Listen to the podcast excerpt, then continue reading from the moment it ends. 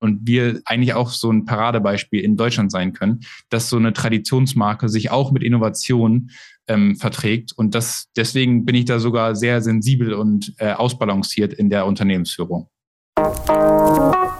Hallo und herzlich willkommen bei How to Hack, dem Podcast von Business Punk.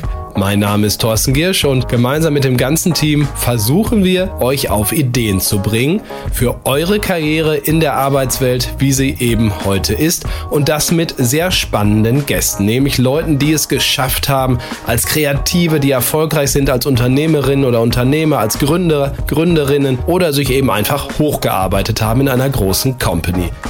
Lasst euch inspirieren und auf Ideen bringen in den nächsten 30 Minuten. Viel Spaß dabei. Ich spreche heute mit dem Chef der Firma, die die Miss Germany-Wahl organisiert und durchführt. Und bevor jetzt alle Feministinnen unter euch sofort ausschalten, ja, man kann über diese fast 100 Jahre alte Marke verschiedener Meinung sein, aber lasst mich euch sagen, dieser 27-Jährige, der das jetzt in dritter Generation macht, hat ganz viel verändert. Und zwar weg von, ich sag mal ganz ehrlich, Fleischbeschau und Bikini-Walks hin zu der Ehrung von Frauen, die das in jeder Hinsicht auch absolut verdient haben, die Vorbilder sind. Und darum hat er ein ganzes kleines Medienreich auch geschaffen. Und wie er das genau angestellt hat, wie er auch durchaus mit Streit das in dritter Generation jetzt übernommen hat. Das war nicht ganz einfach mit Vater und Großvater. Darüber berichtet er uns jetzt. Ich grüße dich, Max Klemmer. Max, ich freue mich, dass du da bist und kurz vom Event noch Zeit gefunden hast. Hallo Thorsten, ich freue mich. Wir alle kennen die Misswahl in irgendeiner Art und Weise aus dem Fernsehen und haben davon gelesen. Kannst du vielleicht mal in wenigen Worten beschreiben, was für euch dahinter steckt an Arbeit und was macht ihr da eigentlich genau, damit man nachher eine Miss Germany küren kann? Ja, das ist ähm, witzigerweise bei ganz vielen so im Kopf, ah, das ist ja eine Veranstaltung einmal im Jahr, dann kommen da ein paar Menschen zusammen und dann ist das Ganze eigentlich auch durch. Aber das ist wirklich ein Jahr Arbeit. Also das ist nicht einfach mal eben so erzählt und gemacht und getan, sondern wir haben ein Jahr Arbeit vor uns und wir wollen ja Frauen auszeichnen, die etwas bewegen. Das heißt, wir müssen uns natürlich auch mit den Charakteren, mit den Geschichten auseinandersetzen und ähm, da auch wirklich in die Tiefe gehen. Und dann ist natürlich ein großes Finale, das Awards-Finale jetzt zum Beispiel am 24. Februar, was vor uns liegt. Aber bis wir da sind, ist es tatsächlich ein ganz großer Batzen Arbeit mit einem großen Team. Beim Finale sind wir über 200 Menschen, die hinter den Kulissen arbeiten, 1000 Menschen vor Ort. Und ähm, da wollen wir natürlich ganz viel Aufmerksamkeit, Reichweite auf die ganz spannenden, inspirierenden Geschichten dieser Charaktere vor Ort, der Frauen vor allem legen. Dazu kommen wir gleich, aber vielleicht noch mal ganz kurz auch zu dir und deinem Unternehmen, damit man es versteht. Du bist 27 und machst genau was? Ich bin 27 und bin jetzt in dritter Generation geschäftsführender Gesellschafter der Miss Germany Studios. Und mein Großvater ist seit 1960 dabei gewesen, mein Vater seit 1984, meine Mutter ist 1992 Miss Germany gewesen und ich bin seit 2014 im Unternehmen und äh, ja, hab's nicht mehr rausgeschafft. Seit 2014, jetzt muss ich mal im Rechnen, da warst du ja Abiturient noch oder wie kann man das sagen? Da bin ich direkt nach dem Abi eingestiegen. Ich ähm, wollte eigentlich wirklich was ganz anderes machen, also eigentlich in die Automobilindustrie, so alternative Antriebe, war immer so Elektrofan. Dachte, ich bringe da so ein bisschen die Branche äh, marketingseitig auf, auf Vordermann. Das war ja noch ganz zu Anfängen.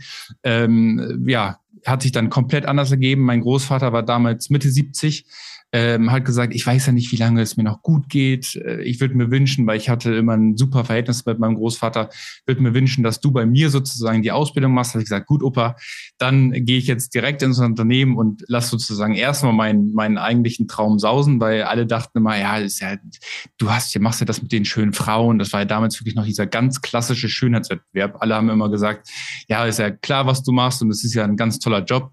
Und für mich war das aber eigentlich gar nicht so klar. Für mich war das eher so eine Entscheidung für meinen Großvater. Und das hat sich dann sukzessive ergeben, dass man dann ähm, wirklich auch die Eindrücke vom Unternehmen aus dem Unternehmen selber bekommen hat. Weil sonst habe ich das ja nur am Familientisch immer mitbekommen und da weiß man ja vielleicht, wie es auch zu Hause bei jedem von uns ist oder jeder von uns ist, dass es ja doch immer so ein bisschen ähm, ja, beschönigt wird, was immer gemacht wird. Und dann habe ich einen unverblümten Blick reinbekommen und dann habe ich mir gedacht, äh, ich glaube, wir müssen hier einiges ändern, dass ähm, ich mich wohlfühle und dass wir das, wie ich so Unternehmensführung, Unternehmerinnentum sehe, ähm, dass ich auch hier bleiben kann. Boah, da steckte jetzt in deiner Antwort ganz viel drin. Also die Transformation besprechen wir gleich, aber ich würde gerne nochmal so frech sein und fragen, was hat denn wirklich zu deiner äh, Entscheidung geführt? Also manche jungen Nachfolgerinnen und Nachfolger von, naja, ähm, erfolgreichen Unternehmern wünschen sich ja auch manchmal, ich spreche da ganz allgemein, aber das zeigen ja Umfragen, ach, verkauft den Rims doch, gebt mir mal einen Anteil und ich gründe damit was Geiles, nämlich genau das, worauf ich gerade Lust habe.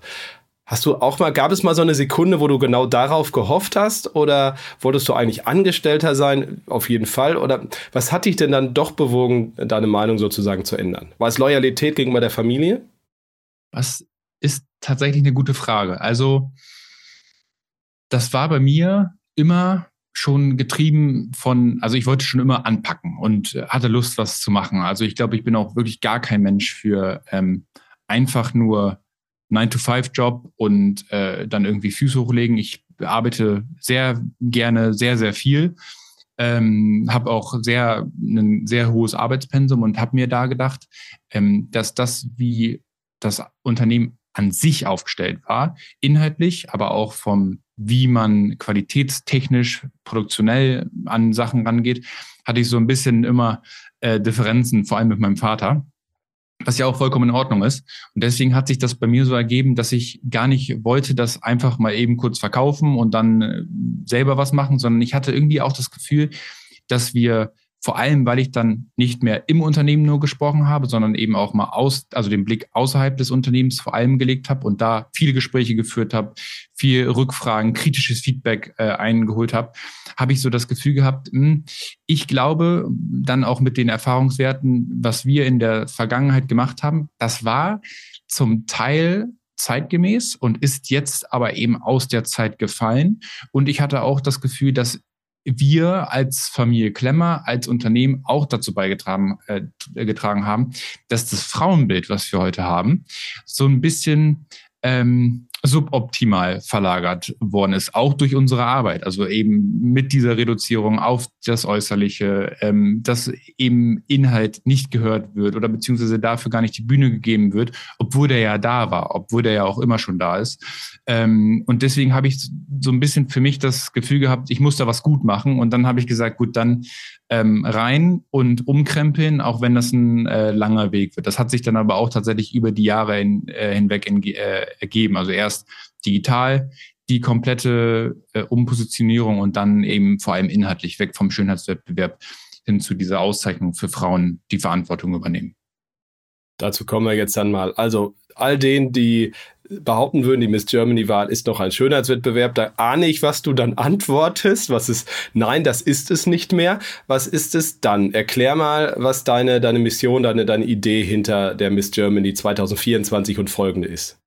Eine ähm, Miss Germany ist ein Vorbild, die Verantwortung übernimmt und Miss Germany ist die Plattform für Frauen in die Sichtbarkeit, um die in die Sichtbarkeit zu bringen. Weil wir sagen, ähm, aus unserer Gesellschaft heraus, aus unserer Historie heraus, in Deutschland allgemein und auch von uns ähm, bei Miss Germany, haben wir viel zu oft die, ähm, den Frauen die Chance gegeben, ihre Talente einzusetzen, in die Sichtbarkeit zu kommen und ähm, da eben auch wirklich ihre Ambitionen sichtbar zu machen. Und das wollen wir verändern. Da wollen wir ähm, entdecken, fördern und empowern, dass Frauen äh, in die Sichtbarkeit kommen, dass Frauen ihre Talente zeigen und vielleicht auch sogar nochmal anders entdecken und sich auch nochmal anders entdecken und auch verwirklichen können. Und da sind wir so der Sparringspartner und die Plattform, um ähm, da wirklich Frauen wirklich diese, diese Bühne zu bieten, die sie vielleicht zu wenig noch bekommen und da dieses Netzwerk sein, was wir, glaube ich, brauchen, um da auch wirklich eine Veränderung äh, herbeizuführen, weil wir glauben, dass wenn Frauen und Männer ähm, gleiche Chancen haben, dann hilft uns das als Gesellschaft als Ganzes, ähm, weil wir sagen nicht irgendwie Männer sind blöd. Das, das ist ja auch so mein, meine Ambition, dass wir es schaffen, dass ich ja auch mit meinem Zugang als Mann um mich für Frauen einzusetzen, dass man auch den Männern zeigt, guck mal, ihr verliert hier nichts, sondern wir gewinnen da als Ganzes.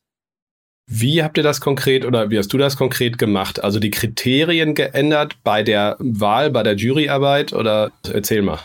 genau, früher, also zwei ähm, 16, 17 muss man sich das echt vorstellen. Von zehn Jurymitgliedern waren es wahrscheinlich acht Männer und ähm, irgendwie vielleicht maximal zwei Frauen. Dann, als ich dann übernommen habe, war zum Beispiel die erste direkt rein weibliche Jury und da ging es dann nicht mehr darum, äh, 90, 60, 90, welche Maße sind da, gab es ja auch noch den Bikini Walk oder ähnliches, sondern da ging es jetzt seit ähm, 2019 wirklich darum, ähm, mit drei Kriterien zu überzeugen. Wir haben einerseits die, das Thema Professionalität. Wie trete ich auf? Wie bin ich auch in der Zusammenarbeit? Halte ich auch meine Versprechen, mein Wort?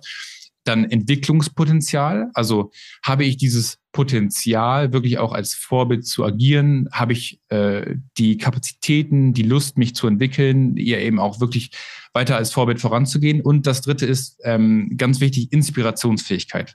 Also kann ich Menschen dafür begeistern, mir und meiner Mission dazuzuhören, weil man kann noch so eine starke, wichtige Mission haben, wenn ich es nicht schaffe, Menschen dafür zu begeistern, mir zu folgen und mir zuzuhören, ähm, dann wird es schwierig. Und das ist, sind unsere drei äh, Kernindikatoren und natürlich ganz wichtig der Pitch, also die Mission an sich. Was möchte ich denn bewegen? Ist es das Thema Bildung?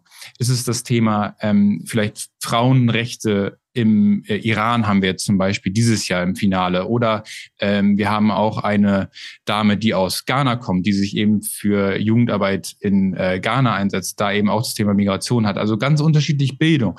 Ähm, alles dabei Cybersecurity und diese Gesamtheit an ähm, Storytelling muss halt stimmen. Und da, da dafür steht eben die Miss Germany, weil wir daraus die Vorbilder von morgen quasi entwickeln wollen. Hast du Angst, dass jemand diese 90, 60, 90 Wahl nachbaut, es dann vielleicht nicht Miss Germany nennt, wenn ihr da einen Finger drauf habt, aber so ähnlich, um dieser, ich sag mal, gewisse Zielgruppe, die das ja ein paar Jahrzehnte auch ganz gut gefunden hat, äh, was für ähm, Menschen dort gewinnen und was sie auch haben und nicht haben, dann nachbaut und euch da den Rang abläuft?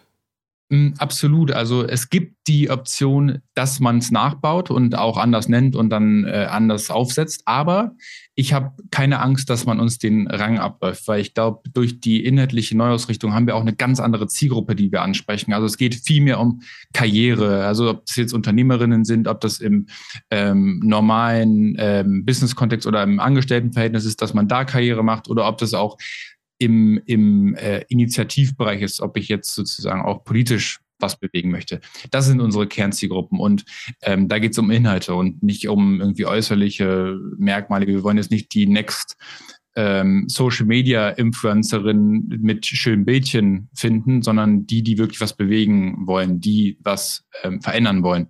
Und deswegen ähm, sind wir da natürlich über die produktionellen die produktionelle Qualität, die wir auch reinbringen äh, und die inhaltliche Qualität und den Anspruch, den wir haben, glaube ich, auch mit den Partnern, mit denen wir sprechen. Wir haben ja auch ein Advisory Board zum Beispiel ähm, bei uns etabliert mit sehr hochkarätigen Menschen, auch mit denen, die zum Beispiel hier schon im Podcast waren, Anahita Esmail Sadeh, ähm, Magdalena Rogel, zum Beispiel ein ähm, VP der Deutschen Telekom Media und Marketing, äh, Christian Hahn, die uns da wirklich sehr hart challengen, was mir auch sehr wichtig ist, weil ich bin jetzt das erste Mal in dritter Generation, die einzige Generation äh, bei uns im Familienunternehmen. Und da will ich auch nicht die Scheuklappen haben und äh, meinen, dass ich die Weisheit mit Löffeln gefressen habe, sondern da auch mich weiterhin hart challengen im Team, aber eben auch mit Blick von außen. Und ähm, ich glaube, das ist ganz wichtig und dann einfach mit einer extrem hohen Qualität da lässt man sich dann auch nicht so leicht den Rang ablaufen, da bin ich mir sicher. Also Anahita kenne ich ja gut, auch ihre Power auf LinkedIn und sogar allgemeine sozialen Netzwerke. Magdalena habe ich neulich mit auf dem Panel gesessen und ich glaube, wir waren in, in 99 Prozent einer Meinung. Da ging es natürlich auch um Diversität. Beide sind auch in sozialen Netzwerken, meine ich ja gerade schon echt aktiv. Also kommuniziert ihr jetzt auch anders?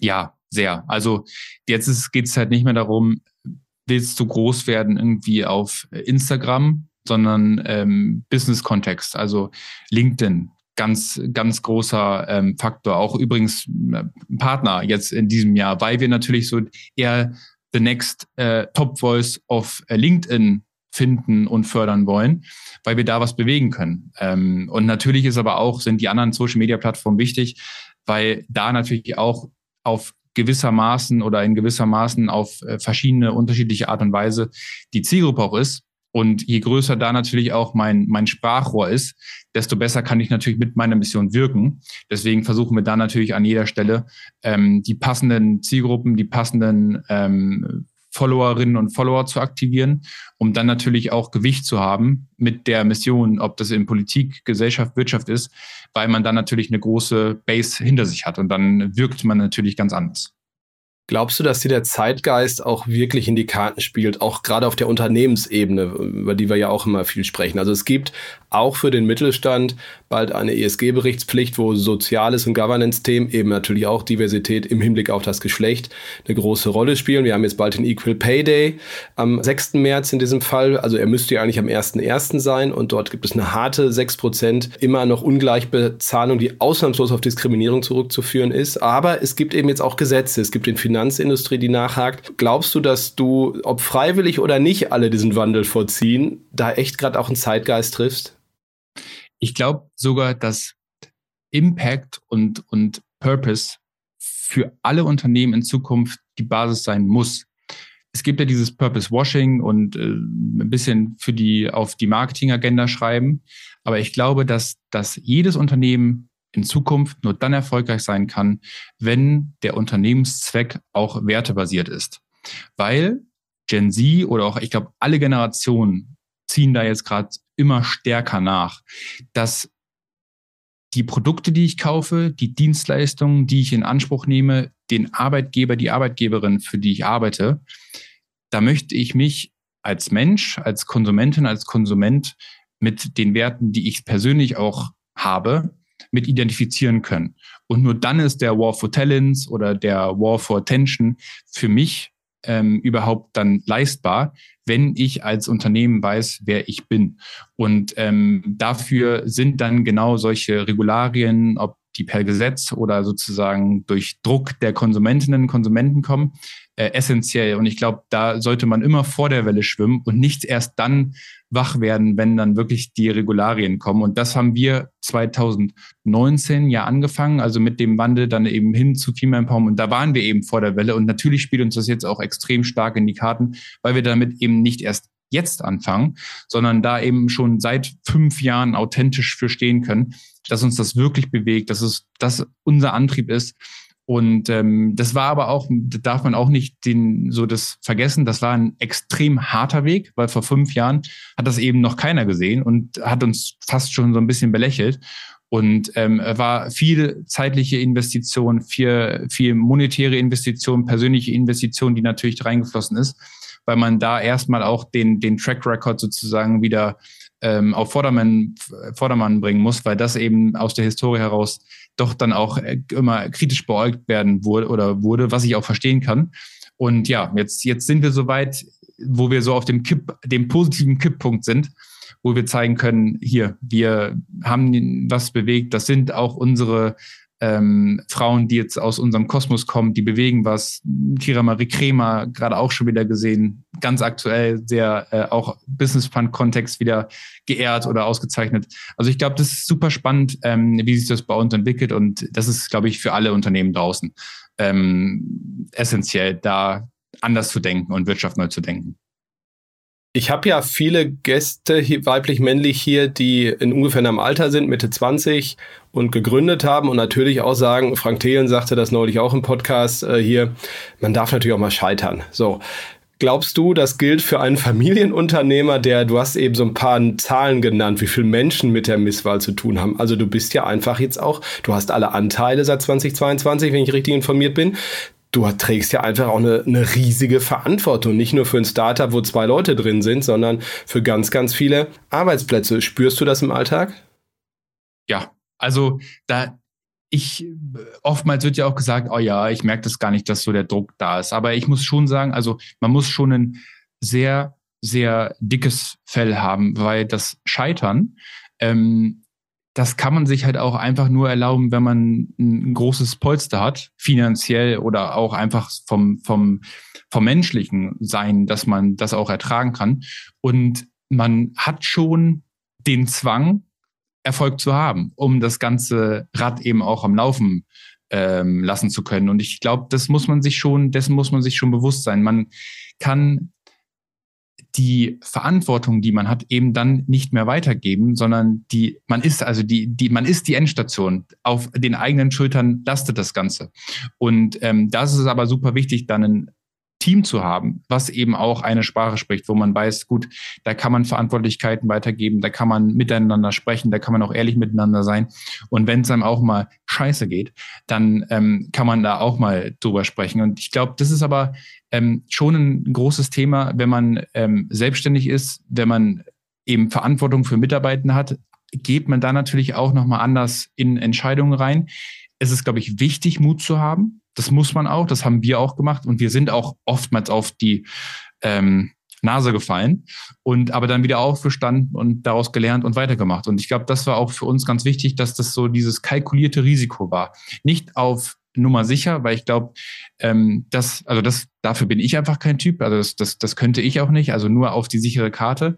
Ähm, aber dieses volle Risiko geht eben auch nicht, weil man kann mit dem Geld, was man eben erwirtschaftet, ist man auch der Verantwortung ähm, dazu verpflichtet, das Unternehmen sauber auch zu entwickeln. Und ich möchte nicht irgendwie nächstes Jahr ein Exit machen und dann ist mir egal, ob der Weg dahin dann äh, scheitert, sondern das soll ja eine, der, der Weg dahin durch die Mission, die wir haben, soll ja sauber sein, weil wir auch als Vorbild agieren wollen, als Unternehmen, dass man mit einer werthaltigen Mission und einem fairen Wirtschaften, was dann damit ja einhergeht, auch erfolgreich sein kann und wir eigentlich auch so ein Paradebeispiel in Deutschland sein können, dass so eine Traditionsmarke sich auch mit Innovation ähm, verträgt und das deswegen bin ich da sogar sehr sensibel und äh, ausbalanciert in der Unternehmensführung. Ich glaube, du hast schon, wenn ich das so subjektiv mal einfach sagen kann, ganz viele Arbeitsplätze gerettet, weil der alte Weg, glaube ich, in der heutigen Zeit definitiv nicht mehr funktioniert hätte. Für wie viele Mitarbeiterinnen und Mitarbeiter festangestellt, aber natürlich auch indirekt angestellt, gerade bei Veranstaltungen ist das ja oft so, trägst du denn die Verantwortung und fühlst dich vor allen Dingen auch verantwortlich? Genau, also fest, fest im Team sind wir zehn. Und dann haben wir eben feste, freie wenn wir dann die ganzen Videoproduktionen haben, die wir auch über das ganze Jahr haben, kommen dann nochmal so 20 bis 25 dazu. Und dann sind wir eben wirklich zu den ganz großen Events, sind wir dann mit allem drum und dran, dann, wie gesagt, über 100, 200 Leute. Von den festen Festen sind ja einige wahrscheinlich schon bei deinem Vater auch tätig gewesen und hatten so ihre Gewohnheiten, auch mit dem wahrscheinlich so, so ein paar Abläufe, die, die, äh, wie war das, da reinzukommen als junger Mensch und dann nicht nur inhaltlich diese Transformation zu gestalten, sondern du warst ja wahrscheinlich auch ein anderer Typ und hast irgendwie auch anders geführt, oder? Ja, extrem. Also wir haben eine Mitarbeitende, ähm, Gabi, die ist schon seit 45 Jahren äh, im Unternehmen und ähm, hat alle Generationen mitgemacht. Und ähm, ja, man müsste sie jetzt am besten selber natürlich fragen, aber ich glaube, sie, sie sagt es mir oder spiegelt es mir auch natürlich sehr oft. Dass früher war es halt so, wie man es halt so kennt, so eher das Patriarchische und dann so Chef macht Ansage und alle anderen springen. Und bei uns ist es dann halt wirklich so eher dieser kollaborativer Ansatz. Wir sprechen gemeinsam über den, die beste Idee gewinnt und nicht, wer die Idee hervorbringt. Und ähm, ich glaube, das ist auch ganz wichtig. Auch in der, in der Zeit, die wir, in der wir heute leben, kann von jedem Menschen ein Impuls kommen, eine Idee kommen, der, die gut ist. Und ähm, das ist, glaube ich, auch ganz wichtig, da ranzugehen, dass man immer von jedem Menschen, dass man da weiß, hey, irgendwie ist diese Person mir bestimmt überlegen und ich kann von ihr lernen. Und da sollte ich meine Lausche auch mal aufmachen. Und ähm, das ist natürlich, Unternehmensführung hat sich extrem gewandelt. Ähm, trotzdem bei uns mit einem hohen produktionellen Anspruch, der natürlich auch mit einem gewissen Arbeitspensum einhergeht, weil wir natürlich auch beim Finale, da äh, kann man jetzt auch nicht drum rumreden, wenn wir jetzt diese Woche ähm, oder nächste Woche das Finale haben und die große Zeit ansteht, da sind natürlich die Tage fangen sehr früh an, gehen sehr lang. Aber alle wissen, wofür sie es tun und ziehen dann an einem Strang. Und das ist dann halt einfach, das, das schweißt auch zusammen und das ist auch einfach ein wirklich ein geiles Gefühl. Ich würde gerne noch eine persönliche Frage auch Richtung Abschluss stellen. Du machst vieles anders als dein Vater und auch dein Großvater. Du hast auch eben schon ein, zwei Mal angedeutet, dass, dass sie natürlich über einige Sachen noch andere Meinungen haben oder hatten. Das wäre meine erste Frage. Wie ist das eigentlich heute? Und wie habt ihr das auch ehrlicherweise zwischenmenschlich geregelt, wenn ich das so fragen darf?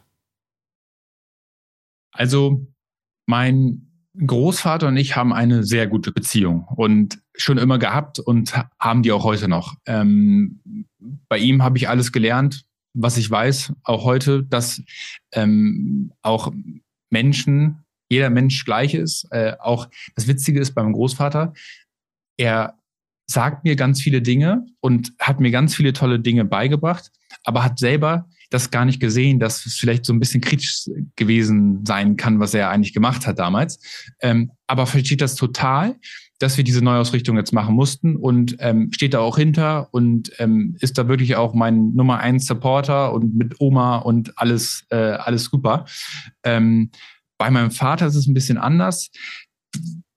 Wir sind einfach wirklich komplett grundsätzlich verschiedene Menschen im privaten und im beruflichen Kontext, ob das inhaltlich ist, ob das aber auch, das, deswegen, das meine ich auch von der Produktion ist. Also wenn ich zum Beispiel beim Finale haben wir hängen 400 Lampen, also einfach um eine vernünftige Ausleuchtung zu haben für die ganze Show, für die Menschen, die vor Ort sitzen, für die Menschen, die zu Hause schauen.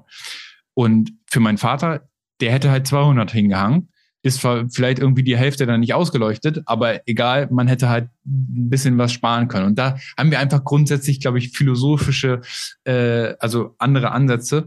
Und das hat tatsächlich auch dazu geführt, dass es einmal so richtig geknallt hat ähm, zwischen Großvater, Vater und mir. Und ich glaube, dem Prozess darf man sich dann aber auch nicht verschließen.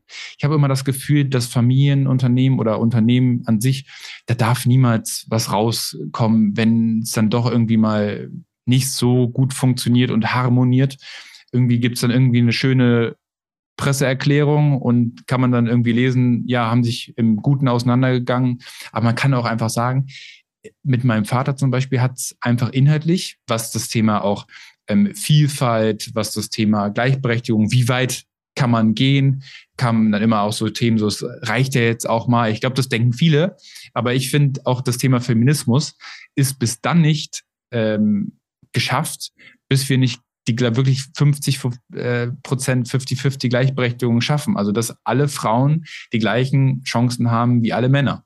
Und ähm, deswegen ist da, war dieser Prozess extrem schwer, auch mit ein paar Tränen und äh, nicht so schönen Tagen verbunden. Aber ich glaube, das muss man sich einfach bewusst sein und dem, dem Prozess auch annehmen, haben wir gemacht. Und ja, jetzt, ja, man, man sieht sich und sagt, also wir, wir hassen uns jetzt nicht, aber wir gucken jetzt auch nicht jeden Sonntag. Ich bin NFL-Fan, NFL oder sowas. Okay, war der Super Bowl ja auch neulich. Also übrigens auch, ich muss auch sagen, wenn du den Opa gerade schon angesprochen hast, äh, es ist immer sehr leicht im Jahr 2024 äh, aus der Geschichte zu sagen, wie konntet ihr damals nur? Äh, alle Menschen sind Kinder ihrer Zeit, auch unsere Enkel werden irgendwann mal sagen, wie konntet ihr 2024 nur? Und da muss man ganz, ganz vorsichtig immer sein, die, die Generation immer aus ihrem zeitlichen Kontext zu betrachten und zu dem, was zu dem Zeitpunkt normal war. Es ist keine Generalausrede, pauschal Abstinenz, ne, Situation, aber ein bisschen muss man das immer sagen. Du hast vieles anders gemacht, Max. Ich danke dir echt für das Gespräch, für die enorme Offenheit, für den Einblick vor allen Dingen aber in das, was ihr da tut. Das ist einfach wahnsinnig spannend ähm, und ein großer Schritt, glaube ich, auch für mehr Diversity in Deutschland gewesen schon. Man darf ja auch ein bisschen in der Vergangenheit sprechen und ich freue mich umso mehr jetzt auf die, naja, große Preisverleihung aus, wir haben am 13. Januar aufgezeichnet, Februar, Entschuldigung, 13. Februar aufgezeichnet, also wenige Tage vorher und der Podcast kommt am 22. raus. Äh, ich hoffe, ihr hört ihn noch, bevor die Preisverleihung da war. Einige werden ihn wahrscheinlich danach hören, aber gut, ist so. Wir haben es versucht, zeitlich passend zu orchestrieren. Danke, Max. Vielen Dank. Danke dir, Thorsten. Und alles Gute, eine tolle Veranstaltung. Viel Erfolg. Vielen Dank, vielen Dank. Das war How to Hack, der Podcast von Business Punk. Vielen Dank, dass ihr dabei wart und ich sage euch, bleibt gesund und erfolgreich bis nächsten Donnerstag. Tschüss.